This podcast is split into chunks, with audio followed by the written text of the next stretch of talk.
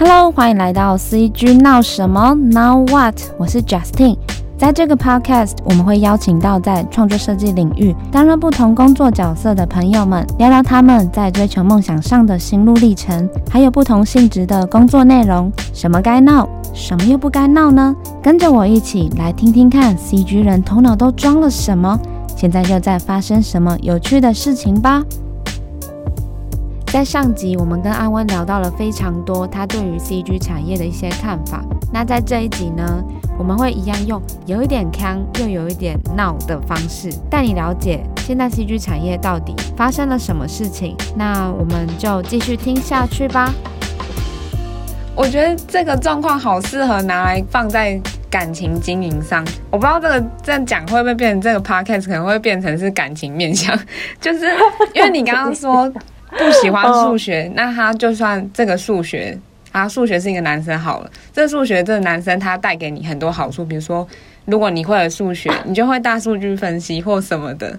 可是你就不喜欢了，那你今天硬要跟他在一起，就算就算他真的带给你很多好处，可是你的生活是很乏味，心中是缺乏一股热情，你只是为了生活，你只是活生活温饱，传宗接代。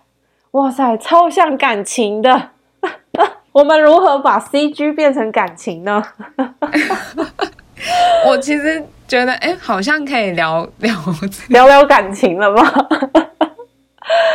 我觉得蛮有趣的，你这样比喻勉强不来啦。就是做工作这件事情跟谈感情一样。最近有听其他 podcast，就是有男女生在讨论男女有没有纯友谊这件事。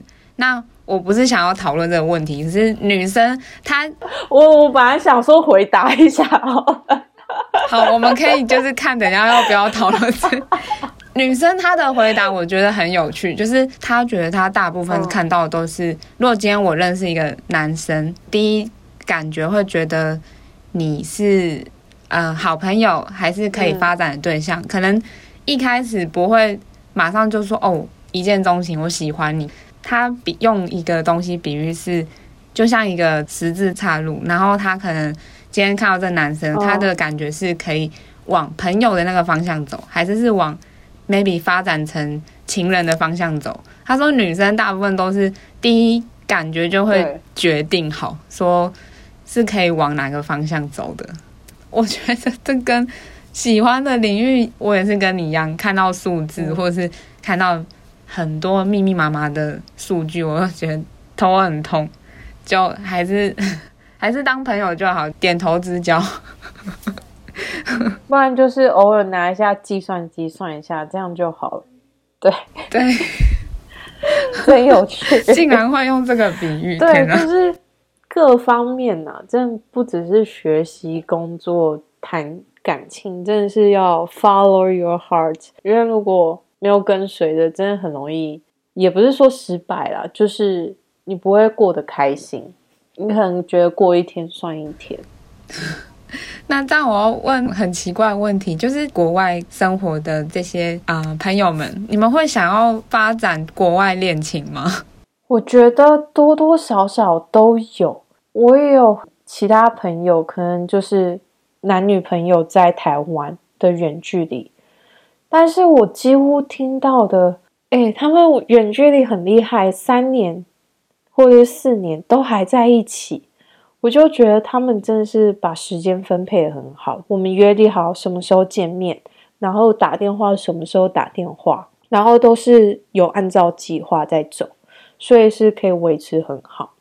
那像在这里谈感情的话，也是会想，因为毕竟一个人孤单，然后再加上。你很多朋友可能回台湾啦，或者是你搬到其他城市去工作，毕竟人生地不熟。你除了每天跟同事 hang out，你还是会想要有身边有一个伴，跟你一起去买菜或者是吃饭聊天。我觉得都有，都会想要发展呃一些恋情，可能跟外国人也好，或者是跟。同乡或者是同国籍的人交往，也都也都有，也不是说哦，我就是要找外国人，因为那种想法就变成是为了体验而体验吧。有些人是想要体验而体验，那这样我也觉得没关系，因为你本来就知道你要的是什么，那就是可能要注注意安全，小心，这样就 OK。对，小心小心人跟财物，财物。然后，如果你真的是要下感情的话，也是可以交到知心的，或者是你真的遇到真的是 Mr. Right。笑话就是，刚来这里留学生都会想说，怎么样把英文变好。然后就有一个笑话，就是说，你去交一个外国人，你很快的，你英文就会变好，因为你必须要不停的跟他讲话，然后谈感情。谈事物，所以你逼不得已，你把全部的英文你会的全部都讲出来。然后，如果你想要讲更多，你就会去查说，哦，这个字要怎么讲。然后接下来你就会背起来。但也不能说你为了要英文好，然后你去交一个外国男朋友或女朋友。学校里面也会提供一些师资，就是你可以。用平常时间去找老师一对一练习对话，或者是你可以去一些 Meetup 去认识一些其他 group 的人去聊天呐，出去玩呐，就是打球或者是看电影都可以。你在学校，你可能也要除了交本国的朋友之外，你也可以去尝试交一些外国朋友，他们也其实。也很希望跟你做朋友，他们只是不知道怎么开始而已，或者是他们不知道哦，你会不会对他们讲英文之类的。因为像我有遇过很好的朋友，他就是对我们比较有耐心，他就会虽然我们英文讲的比较慢，但他会很有耐心的听完，或者是他会有时候会纠正说哦，他们不会用这个词讲，可能会用另外一种方式代替。我觉得都是一种。各方面都是支援，只是看你有没有胆量去跨出那一步，去认识新的人，或者是开头说 “hello，你好”，然后接下去聊下去。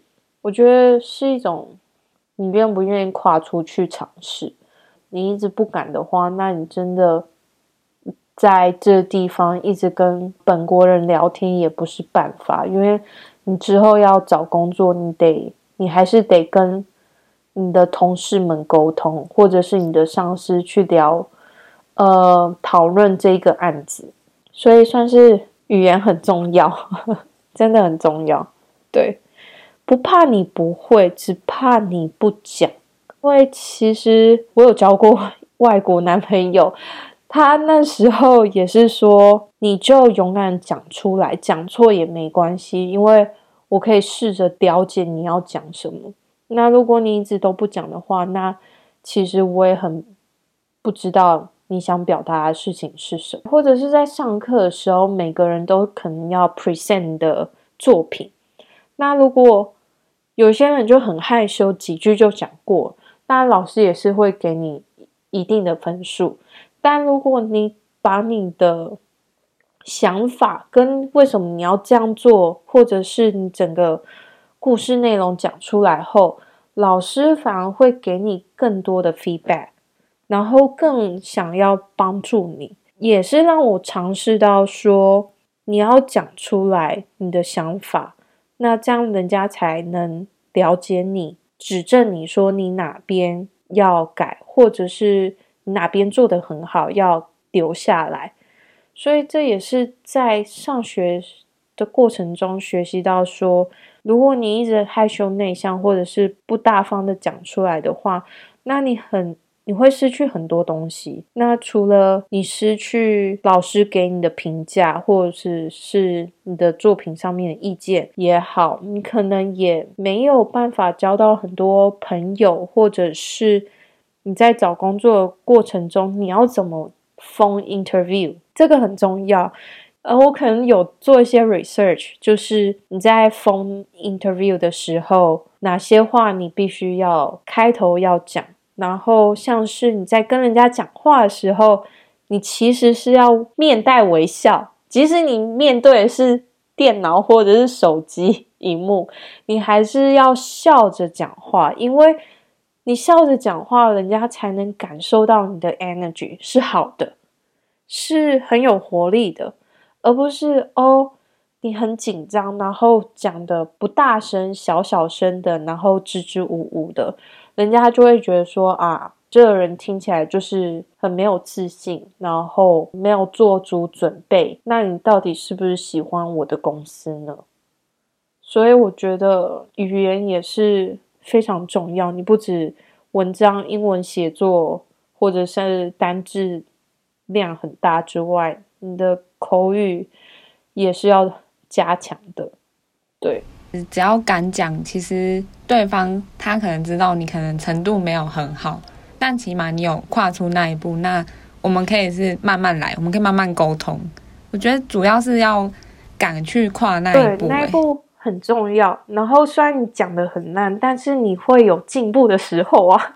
对，因为我上班的时候会听 podcast，就会找一些生活化的一些 podcast，然后我也有听过很有趣的 podcast，就是分享他们小时候写的日记内容，那些就会比较生活化，反而学的会比较快。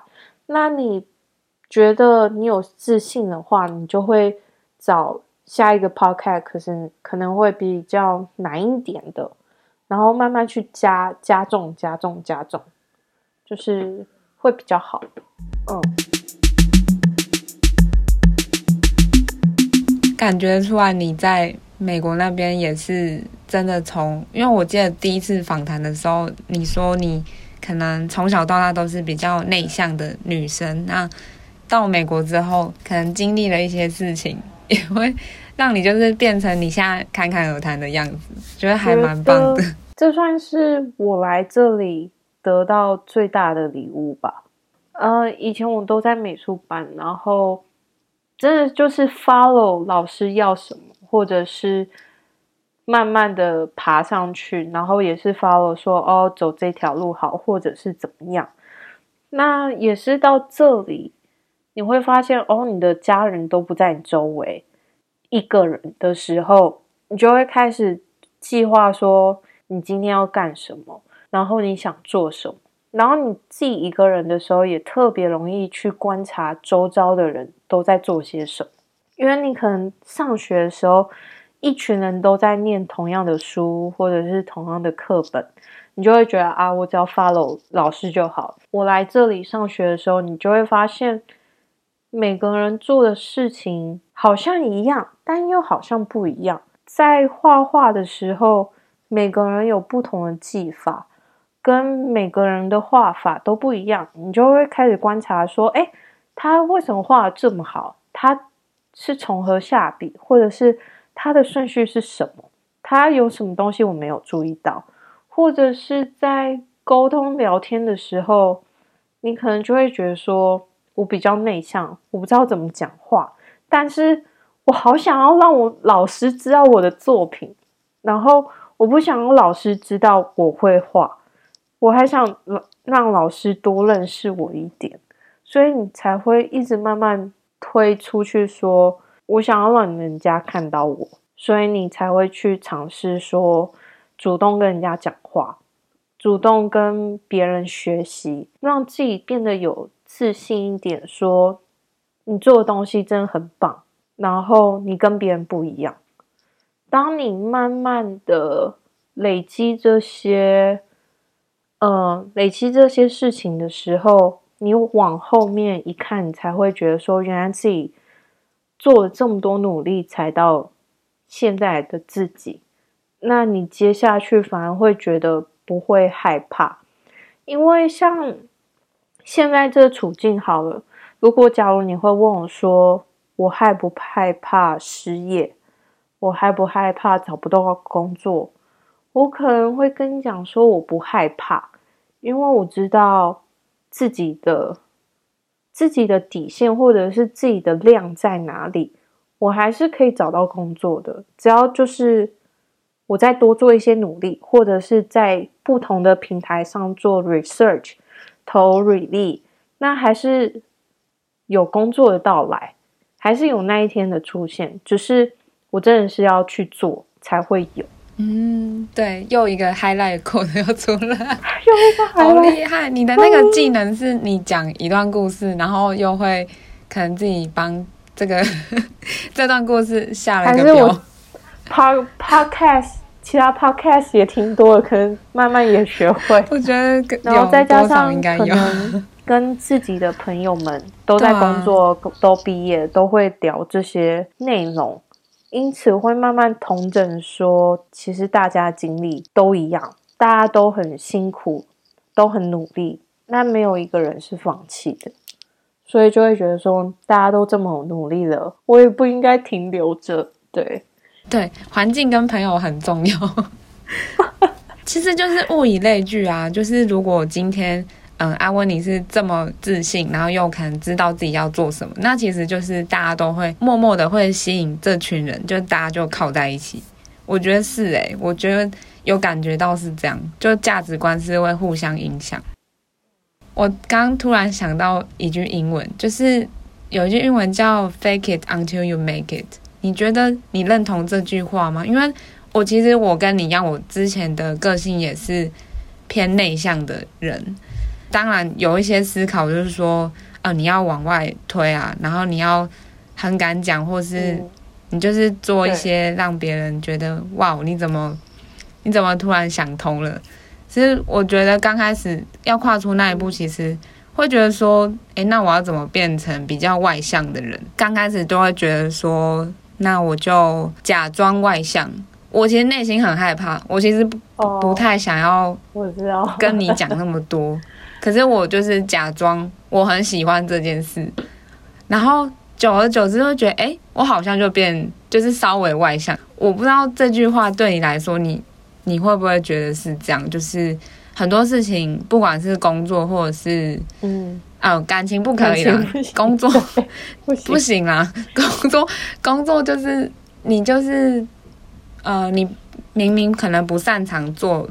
你很喜欢这个工作，可是某些工作需要的内容你不擅长，可是你就假装你很擅长，然后你就是为了你要假装很擅长，所以你就很努力的做这件事，让别人觉得，哦，诶，你还蛮擅长的嘛。可是在这过程中，其实你是内心可能有一点心虚，就其实我根本不会，可是我只是假装，但是久而久之，好像就诶就会了，就我。我不知道大家会不会认同这句话，因为你毕竟还是得试试看。啊、就是假使，因为我也会很害羞，不知道怎么跟人家讲话。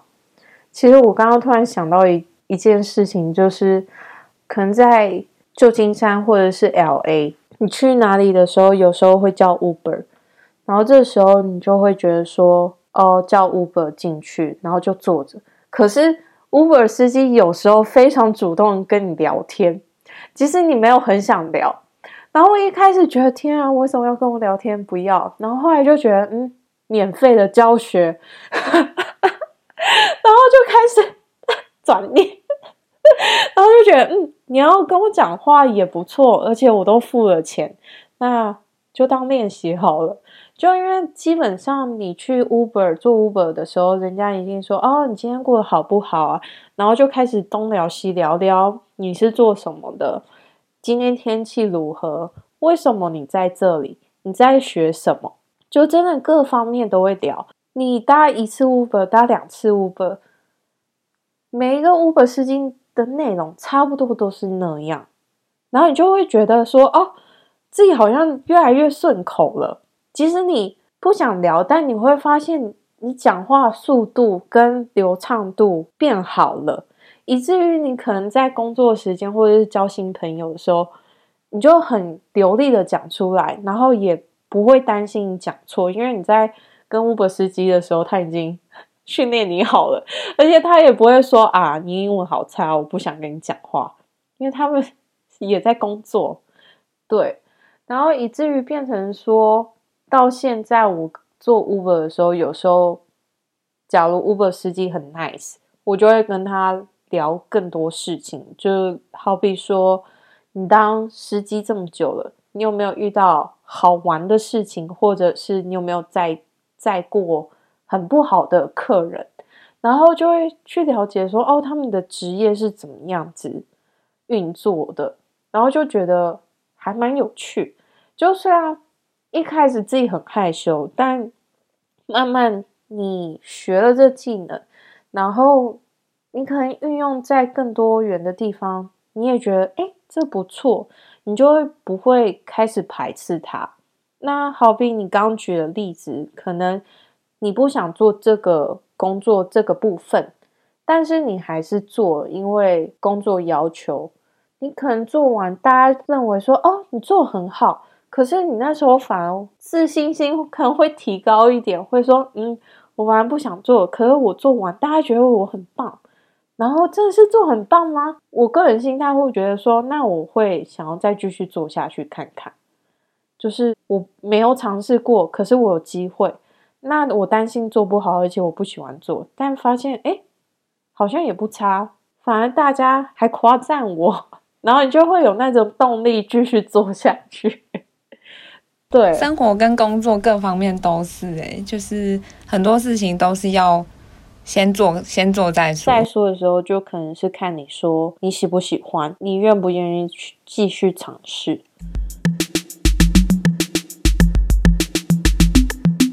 就是又聊到星象，我我自己的星座是狮子座，然后狮子座有个坏毛病，就是很容易冲动。我朋友都会说，你每次都那种三分钟热度，不管做什么事情就三分钟热度头栽下去。那有些东西可能三分钟热度过了，但是哎，好像自己没有很喜欢，那算了。然后又很快又被另外一件事情吸引，栽下去发现好像可以做下去，然后就一直烧烧烧，一直往下做。我的个人的模式是这样。阿温是什么星座？阿温是水瓶座。哎，水瓶座，我好多水瓶座水瓶跟狮子很很配。我也有很多狮子座的朋友。我上次有跟我水瓶座朋友说，我觉得你们水瓶座就是每个人都是来自不同的外星星球，不同的星球，你们都是自己一个星球的掌门人。然后每个人水瓶座的想法真的都不一样，真的都呃，我大学的时候。在台湾住学校宿舍，四个女生一间，四个都水瓶座，可是大家性格都不一样，对，我就觉得还蛮有趣的。哦，嗯，独特的个性，然后会觉得好像没有办法把每个水瓶座定义成一种模式，因为我觉得狮子座好像讲难听点就是爱面子、冲动，然后跟自大嘛，反正就是某些。可是，等一下那个狮子座朋友会打我，然后这段我考虑要不要接，也很好，那就先不要接，可以讲吗？可以讲。狮子座还是有一些优点，是我觉得有，因为这样子有比较敢做一些事情。冲动某部分的反面就是你勇敢嘛，你敢做别人不敢做的事。那爱面子的反面就是为了要把这件事情做好，所以你就是拼了命的把这件事做到你觉得满意为止，就是一体两面的事，一体两面的狮子也不错啦。对，好好笑。狮子座。等一下，这是第一第一集 podcast 就这样，什么事情都谈到了。我们那个节目叫 CG 闹什么，真的很闹，一直闹不完，就是、感情、工作、生活。然后又讲到星座，其实 我觉得大，对啊，很多人都喜欢聊星座啊。我觉得刚开始认识一个人的时候，可能诶，可能没有什么共同点，可能不同领域或什么的，最好聊星座啊。我记得我前一阵子跟有一个也是受访者，然后我就聊跟他聊，然后也是聊到之后，就是我们两个都在狂笑，然后就发现，诶，怎么好像个性有一点像。然后我我就问他说：“你是火象星座？” 然后他说：“对，我是射手，就是很像。我跟火象可能某部分就是蛮雷同的。”原来如此，欸，你知道吗？你你也很重要哎，就是你可以带领你的另外一个人去聊各种事情，然后也可以很愉快。所以你的职位跟性格在 Podcast 也是非常重要的一环。我那时候做 podcast 前，我想说，还是我要不要先喝一点酒再再说？我朋友就说，你要不要先喝杯酒，然后抽一下大麻，然后这样你会不会比较就是放松？我说我根本不不抽大麻的好吗？我没有大麻这东西，然后我不太会喝酒，你跟我讲这两样是没有用的。因为我去年去。LA 的时候，那时候我们也是住当场。有一天就是比较空闲的时候，那我朋友就是带我去当趟应该那个叫他是住韩国人的区，就旁边有黑人区。然后那时候晚上走在路上，就真的就是闻到很多大麻的味道。我知道，因为呃，我刚来旧金山的时候，呃，我也不知道大麻在那边这么盛行。然后我妈就说：“这什么味道？好臭哦！怎么有种尿骚味还是什么味，就很臭。”然后后来才得知说：“哦，这是大麻的味道。”其实，在旧金山，大麻味跟流浪汉算是非常就是常见的事情。然后 LA 的话，可能就是 downtown 的部分也要比较小心，因为那边也聚集蛮多怪怪的人，所以留学生。自己还是要多保重一点，就是晚上不要太晚回家。对，如果你是在这两区或者是纽约的话，自身安全还是要注意的。我也有遇些遇到一些怪怪的人。有一天大白天走路回家，然后就听到旁边有停了一个车子。就有人把我叫住，说：“哦，请问某某某路怎么走？”然后我当下有听到，所以我就走回去问说：“哦，你在讲什么路？你可以再说一遍吗？”当下我是注视在他的眼睛，然后但是我余光中发现他手在动，因为他是个男生，然后才发现，哇，他竟然在车上自慰，然后我就傻眼，我就。马上不讲话，然后赶快逃离现场，就赶快走掉。这个会不会是限制级啊？就是要告诉大家，其实去任何地方都还是要小心，要多留一个心眼。我觉得大家呃，普通人都是善良的，但你真的不知道其他人会对你做什么事情。因为毕竟 LA 跟旧金山流浪汉或者是怪怪的人，其实每个城市都会有，只是。这一区居多，那不是说他们的存在你就不敢出国来学习或者是怎么样，就是你还是得面对。你可能真的，我第一次是真的有吓到，就是愣在那边，或者是回家之后一切都很冷静，但回家之后会觉得难过，然后当下其实也不敢跟父母讲，因为会觉得说不想让他们担心。然后也怕说他们知道了，是不是会叫我回回台湾呢？对，但就觉得不甘心就这样，所以会觉得忍下来。然后第一次、第二次，然后你就会觉得啊，这些真的就是游手好闲、无聊的男子。女生害怕这难免的，但可能要想其他的方式去转换心情，或者是你可以找人聊天。去抒发你的那些不安。小小透露一下，我们下一期是要做斜杠。其实我们自己内部的成员也是要先对斜杠要有一个很清楚的定义，什么是斜杠？而且我们专注的领域又是本身他是设计师，那他可能斜杠到什么地方，整合起来他很。还不错，因为其实讲到 freelancer，最近前一阵子听同事讲说，美国对 freelancer 的一些条件又有点改变，但我确切改变我还不知道改变是怎样的改变，是公司不能请太多 freelancer，还是 freelancer 的价钱是怎么样，或者是税是怎么收的？好像是听说在这里当 freelancer 会越来越难。但还不确定是怎样的难法。你是说 freelancer 是跟比如说 contract 本来的东西就改变吗？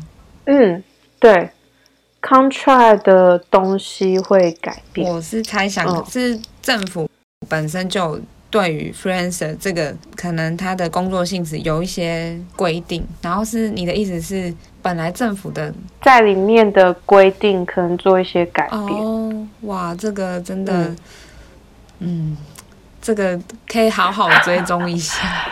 我觉得要追一下，但因为今年突然发生这事情，所以我觉得条文的内容可能还不确定吧。然后对于斜杠的话，确实可以找在各个不同国家做，就是斜杠这方面的人是怎么生存的，然后怎么去拓展的。我自己也蛮好奇的，因为如果我自己要当斜杠的话，我反而会觉得压力很大，因为我不知道我下一餐在哪。就是我可能今天接完这 freelance 之后，我要在哪里去找工作？还是我有一个 agency 会固定帮我找工作呢之类的？呃，其实前一阵子我有试着想要找一些 agency 做插画这一方面的，但我就有发现很多。agency 或者是网络上的一些呃小公司，他们反而会叫用他们的 app，或者是登记一个 artist 页面，等于是说客户自己去找你，而不是 agency 帮你安排。所以就等于说他给你平台，把你的东西放在他们那边，然后让客户自己去找你，而不是他们主动帮你去找工作。就会觉得说，那这样的话，很多人都用 app。去找插画师，我被看到的几率是高还是低，就也不一定。而且我觉得斜杠当一个斜杠不容易，因为你可能你要用一些 social media 让其他人认识到你这个人，还有跟你的作品，所以是个人行销方面你也要去制作。那并不是每一个人都喜欢。当有名的人，或者是行销自己，那确实会是有吃亏到。所以这是算是一个还蛮好的主题，去探讨说怎么大家怎么去走出他们的路，然后有遇到什么挫折，或者是他们可以做些什么。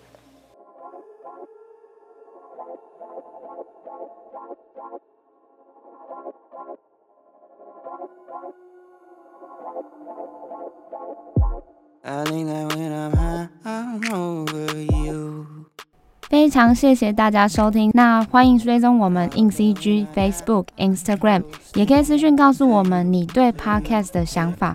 在私讯呢，我们也开放许愿你想要我邀请到的来宾哦。那我们下集见喽，拜拜。